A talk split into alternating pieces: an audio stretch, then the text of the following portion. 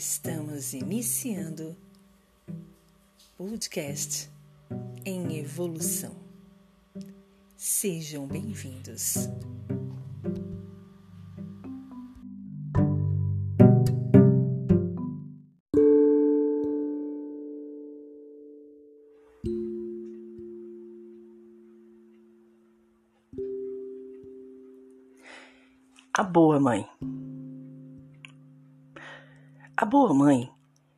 Aquela que vai se tornando desnecessária com o passar do tempo.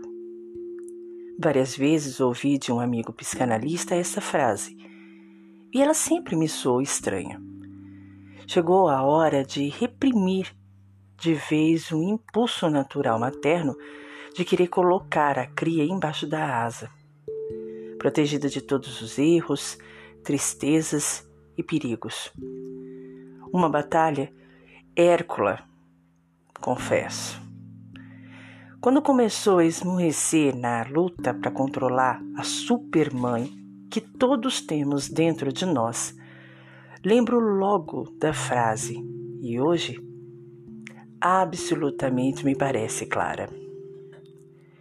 Se eu fiz o meu trabalho direito, tem que me tornar desnecessária. Antes que alguma mãe apressada me acuse de desamor, explico o que significa isso. Ser desnecessária é não deixar que o amor incondicional de mãe, que sempre existirá, provoque vício e dependência nos filhos, como uma droga, a ponto que, que eles não consigam ser autônomos confiantes, independentes. Prontos para traçar o seu rumo, fazer suas escolhas, superar suas frustrações e cometer os seus próprios erros. A cada fase de vida, vamos cortando e refazendo o cordão umbilical. A cada nova fase, uma nova perda e um novo ganho para os dois lados, mãe e filho. Porque o amor é um processo de libertação permanente. E esse vínculo não para de se transformar ao longo da vida, até o dia em que os filhos se tornam adultos, constituem sua própria família e recomeçam o seu ciclo. O que eles precisam é ter a certeza de que estamos lá firmes na concordância ou na divergência, no sucesso ou no fracasso. Com o peito aberto para o aconchego, o abraço apertado, o conforto nas horas difíceis. Pai e mãe, solidários, criam seus filhos para serem livres. Esse é o maior desafio e a principal missão. Ao aprendermos a ser desnecessários, nos transformamos em porto seguro para quando eles decidirem atracar, saberão aonde. Dê a quem você ama asas para voar, raízes para voltar, motivos para ficar. Dalai Lama da página do Instagram Mundo Xamânico.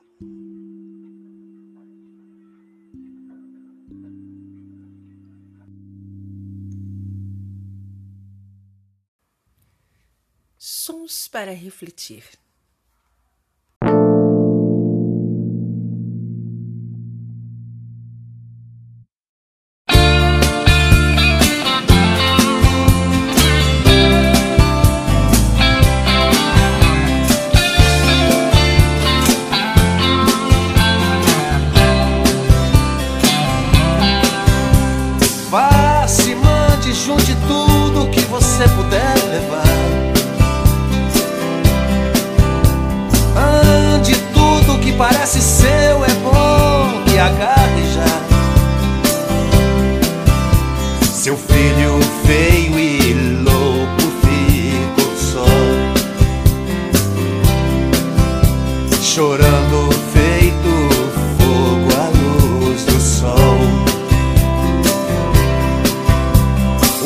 alquimistas já estão no corredor.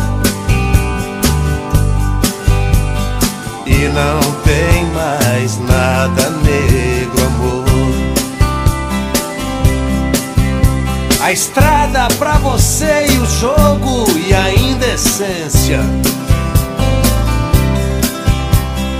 Junte tudo que você conseguiu por coincidência. E o pintor de rua que anda só. Desenha maluquice em seu lençol. Sob seus pés o céu também rachou. E não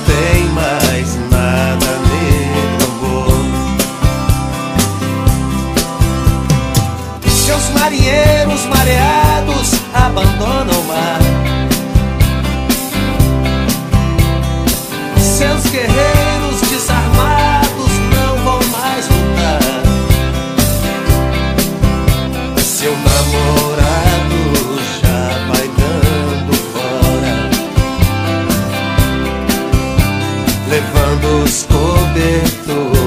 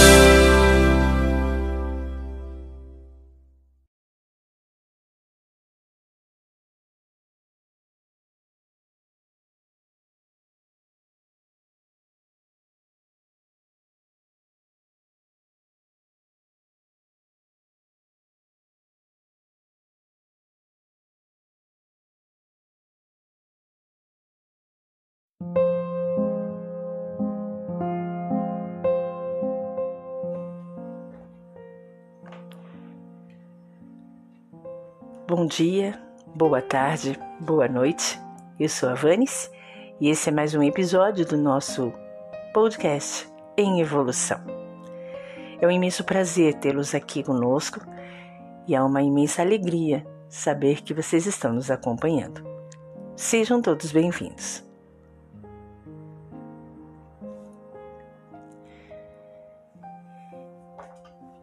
Hoje nós fizemos uma leitura de um texto que a mim é extremamente interessante pelo sentido da ideia.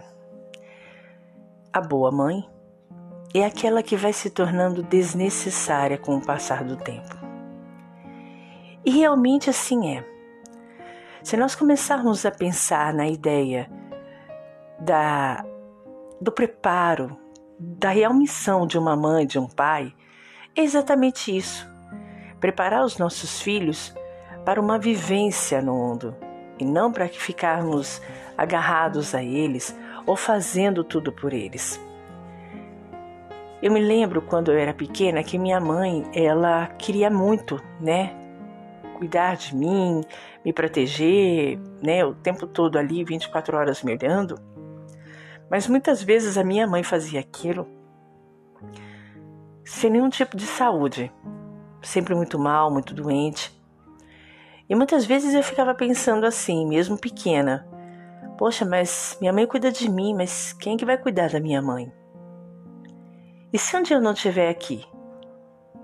E assim, mesmo pequena, a gente não pensa na ideia de morte, mas a gente pensa assim: ah, se um dia eu não estiver aqui, estiver com a minha tia, ou estiver no mercado com meu pai, quem é que vai cuidar da minha mãe?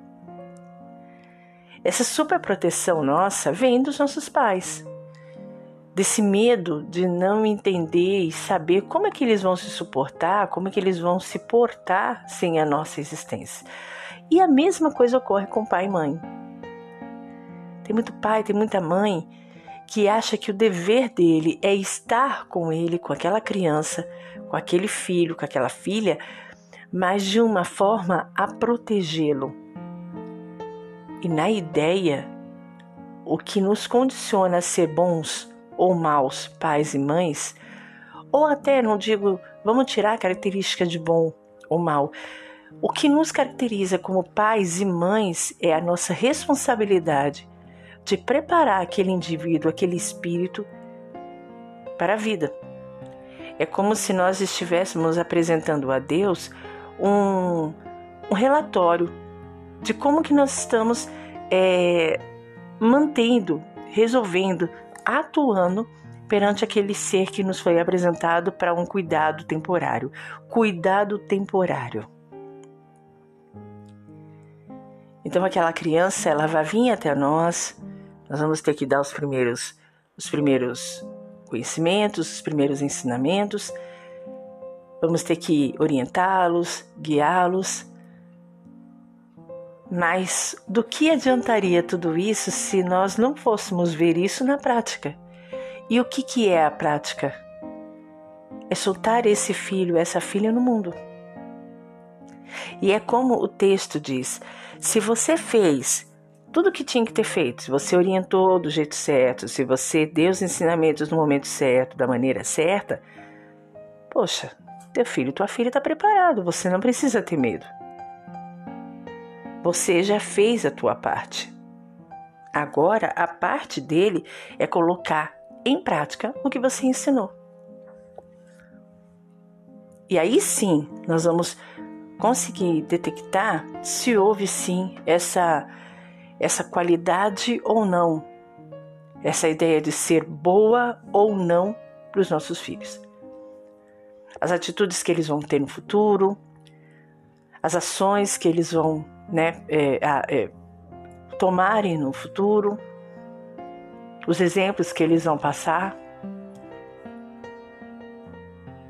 Então, é, hoje o, o nosso trabalho ele vai ser muito assim uma reflexão, mas com menos palavras possível, porque quando eu achei esse texto, é diferente do que o, o começo do texto diz, ah, eu achei estranho, não, eu, eu não é querendo me gabar, mas eu sempre pensei assim, porque a minha avó, alguém que eu tenho com uma sabedoria muito incrível, minha avó Josefa, avó Zefinha, ela avó paterna, minha avó materna infelizmente não conheci, mas eu acredito que ela pensaria de maneira bem oposta, né? Mas a minha avó paterna, Josefinha, ela sempre dizia isso. Os filhos não são nossos. Os filhos são do mundo. Nós devemos criar os nossos filhos para o mundo. Porque a vida dele vai acontecer lá fora, não aqui dentro. Então a gente, eu sempre fui muito assim envolvida com essa frase na minha infância. Mesmo não tendo essa, entre aspas, qualidade de boa mãe que a minha mãe dava, porque a minha mãe era super protetora, então ela tinha muito medo da gente, eu e meus, meus irmãos, da gente sofrer alguma coisa, da gente se machucar, da gente ficar doente. Então a minha mãe, ela super protegia a gente. Já o meu pai não, meu pai, ele tinha essa ideia já. Só que lógico, né? Ele não ficava muito tempo em casa, então ele não tinha como nos orientar 24 horas. Isso foi depois de, no meu caso, eu estando já mais jovem, mais adolescente, Aí meu pai se aposentou e aí ficou mais presente. E o meu pai dizia: Olha, tem coisas que eu não posso fazer para você, que você tem que fazer sozinha. E eu escutava minha mãe: Ai, Miguel, ajuda ela. e não tem como, tem coisas que, né? Quantas vezes meu pai abriu o quarto, eu lá chorando, e ele falava: Filha, eu não tenho o que fazer. Eu posso estar aqui do teu lado e te dar o meu ombro, chorar junto com você, pacientemente te ouvir, mas eu não tenho o que fazer. Então eu sempre tive essa dicotomia, essa ideia, né, tanto de proteção, sobre a proteção, como também essa ideia de libertação dos filhos. Hoje tenho duas filhas. E foi muito difícil eu entender que a minha mais velha tinha um desejo de, de viajar, de sair para o mundo tal. Porque, por incrível que pareça, todo pai, toda mãe que seguem essa ideia tradicional de proteção, de estar perto dos filhos, imagina duas coisas: ou que os filhos vão ficar a vida inteira com eles lá, não necessariamente para cuidar de si, mas para poder ficar ali de olho 24 horas, ou que vai se casar mesmo, mas vai morar lá perto, né? Para que a mãe possa ir lá e, né, e o filho vir ou filha vir até em casa. Inclusive tem um, um provérbio, eu não me lembro direito, é uma coisa com sogra, né? Para variar aquele preconceito com sogra, mas tem alguma coisa assim. É, quando você se casar, é, vocês se conhecem isso, né? Prestem atenção e se eu estiver errado, vocês me corrigem. Mas assim, se você se, se você for se casar, é, procurem um local em que a sua sogra não consiga ir de chinelos. Porque a ideia é Uh, ir de chinelos é algo muito próximo, né? Quem é que vai de chinelo para, por exemplo, uma viagem de São Paulo para o Rio de Janeiro? Quem é que vai de chinelo para, por exemplo, uma, uma, uma passada né, de temporada do Brasil para o Canadá? Ninguém vai. Né? Até para um bairro próximo, né? Nós estamos aqui em Brasília, de Taguatinga até Gama, né? É uma distância boa, né? Eu digo a pé. Então é bem complicado você ir de chinelos. Com certeza, no mínimo, o teu chinelo vai chegar bem gastado, né? Bem gasto lá no Gama. É... Ou quem, em caso, mora em São Paulo, de Osasco até o centro de São Paulo, e de chinelo é um pouco complicado, né? Então, é, esse, esse ditado diz isso, né? Que, que quando você fosse casar, né? Arrume um local em que a sua sogra não consiga ir de chinelos, né? Que ela tem que ao menos dar uma, uma, uma investida na roupa para poder ir, ter que ir de ônibus, voltar rápido, enfim. Mas por que, que a gente pensa nisso, né? Porque essa sogra pode ser aquela sogra super protetora, que quer estar tá ali do lado do filho, que é do lado da, da filha o tempo todo, e, poxa, e às vezes isso atrapalha, né? Atrapalha muito. Essa sogra, no mínimo, não soube educar o filho, a filha, para o mundo, né? Tendo que estar ali o tempo todo, 24 horas, é, olhando, observando, cuidando do filho da filha. E isso é muito difícil. Agora, se essa sogra for do tipo desprendida, for do tipo desnecessária, não vai, não vai fazer diferença para ela estar ou não. Ela vai entender de que o filho e a filha está preparado para seguir o caminho. Ela não precisa estar ali 24 horas. Ela irá até o filho, até a filha, a casa da, da nora, do, do, do genro, para uma visita, para um passeio, para uma curtição.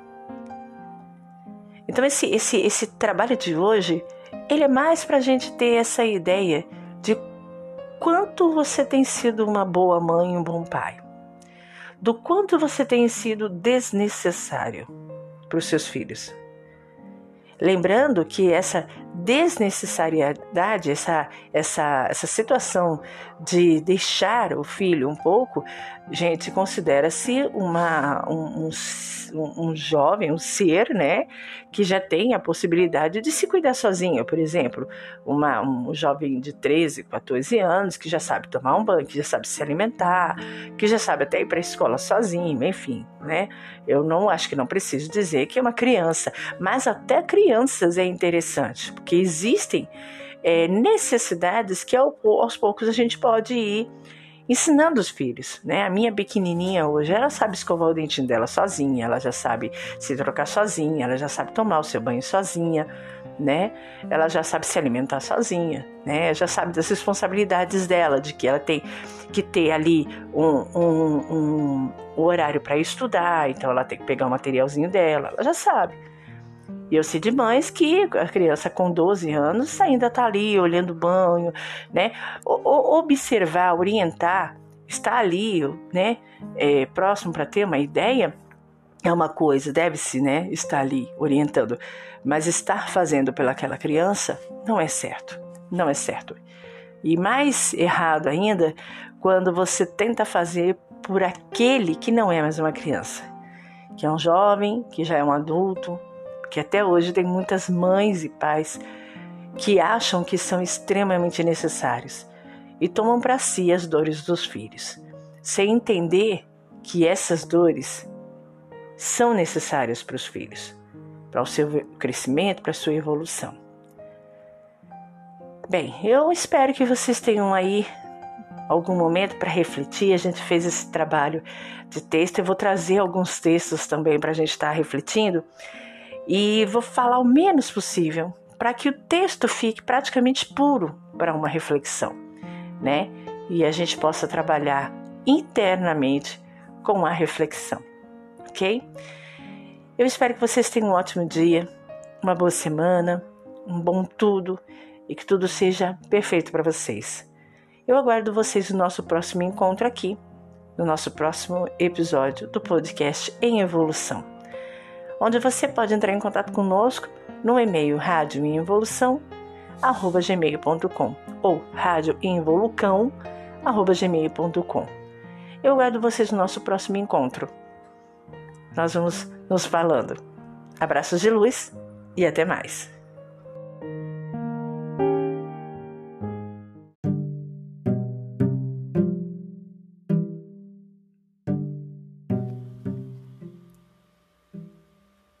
Estamos encerrando o podcast em evolução.